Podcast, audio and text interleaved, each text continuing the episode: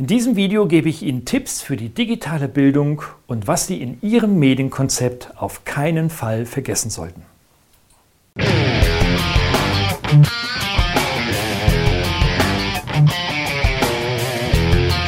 Sie müssen ein Medienkonzept schreiben, um das Geld aus dem Digitalpakt zu erhalten. Im Anschluss dieses Videos gebe ich Ihnen ein PDF, in welchem Sie auf drei Seiten die wichtigsten Hintergrundinfos für Ihr individuelles Medienkonzept finden werden. Ich bin Gerald Lemke und habe mit Ingo Leibner das Buch Die Lüge der digitalen Bildung geschrieben.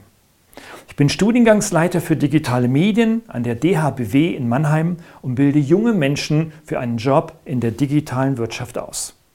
Lernen mit digitalen Medien gehört dazu. Dazu halte ich Vorträge vor großen Teilnehmerkreisen oder auch virtuell mit Videovorträgen. Seit dem Digitalpakt müssen in Schulen Medienkonzepte über den Einsatz digitaler Medien und Informationstechnologien verfasst werden.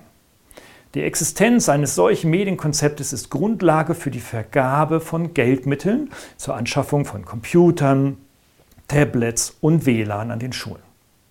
Für Pädagogen und Bildungsmanager ist das eine Herausforderung, diese Nutzerkonzepte zu schreiben.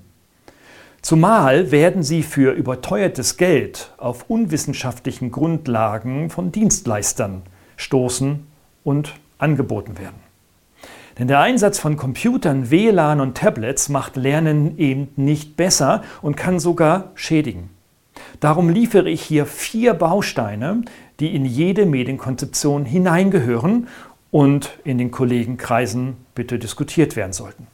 Ziel ist immer der verantwortungsvolle, nachhaltige Umgang mit digitalen Medien in Bildungseinrichtungen.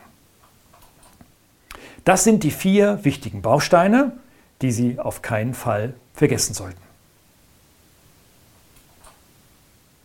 Der erste Baustein heißt Prävention. Hier geht es um die Vermittlung von Risiken während der Nutzung von digitalen Medien. Der hohe Abhängigkeits- und Suchtfaktor gerade bei jüngeren Schülern ist immens und darf nicht mehr totgeschwiegen werden. Die Studienlage zeigt eindeutig, dass die Bildschirmzeiten von Kindern und Jugendlichen täglich weit über das gesunde Maß hinausgehen. Damit werden reale und physische Anforderungen verdrängt, die zusätzlich bei persönlicher Disposition zu einer Abhängigkeit führen können. Ohne ein Präventionsprogramm in jeder Bildungseinrichtung sollten digitale Medien nicht frei zugänglich sein. Schon gar nicht dürfen Schüler in der Schule freizügig und unbeaufsichtigt mit digitalen Medien hantieren.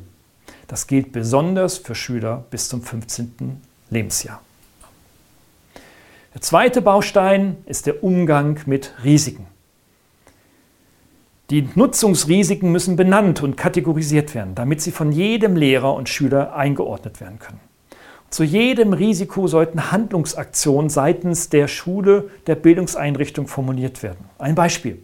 Wenn Schüler mit einem Smartphone Fotos auf der Toilette des Sitznachbarn machen, müssen disziplinarische Konsequenzen folgen? Frage. Gleiches gilt für den Unterricht. Was passiert, wenn soziale Netzwerke von Schülern während des Unterrichts genutzt werden? Wie stellt man das fest? Und vor allem, welche Konsequenzen erfolgen daraus? Der dritte Baustein ist die Digitalmündigkeit. Die Schule ist der einzige Ort einer systematischen und strukturierten Medienerziehung. Diese findet zu Hause in den Elternfamilien kaum statt. Eltern sind in der Regel mindestens so smartphone-süchtig wie ihre Kinder, geben das bloß nicht offen zu. Demzufolge muss ein verantwortungsvoller Umgang mit digitalen Produkten erlernt werden, der in fortwährenden Lebensjahren zu einer digitalen Mündigkeit führt. Digitalmündigkeit ist die Grundlage für fundierte Entscheidungen in allen selbstbestimmenden Lebensbereichen, sei es im Kinderzimmer, in der Familie, in der Ausbildung oder später am Arbeitsplatz. Und last but not least ein für mich sehr wichtiger Baustein, die weichen Faktoren. In ein Medienkonzept gehören die Förderung weicher Faktoren. Dazu gehören Kreativität, Empathie, eine ausgeprägte soziale Fähigkeit zwischenmenschlicher Kommunikation, Konfliktfähigkeit und Meinungsfindung. Diese wichtigen und zukunftsrelevanten Fähigkeiten, die die Führungskräfte der Zukunft brauchen, dürfen nicht durch mechanistisches Lernen mit Maschinen verdrängt werden. Ich hoffe, dass Ihnen diese vier Bausteine für Ihr Medienkonzept an Ihrer Bildungseinrichtung helfen können. Tragen Sie sich bitte jetzt unter dem Video in meinem Newsletter ein. Dann schicke ich Ihnen regelmäßig Infos zum Thema rund um die Digitalisierung in der Bildung. Und hat Ihnen dieses Video gefallen? Der Lohn ist ein Klick auf das Abonnieren-Feld dieses Kanals. Darüber freue ich mich sehr. Und leiten Sie dieses Video gerne an Kolleginnen und Kollegen weiter. Es hat eine öffentliche Lizenz.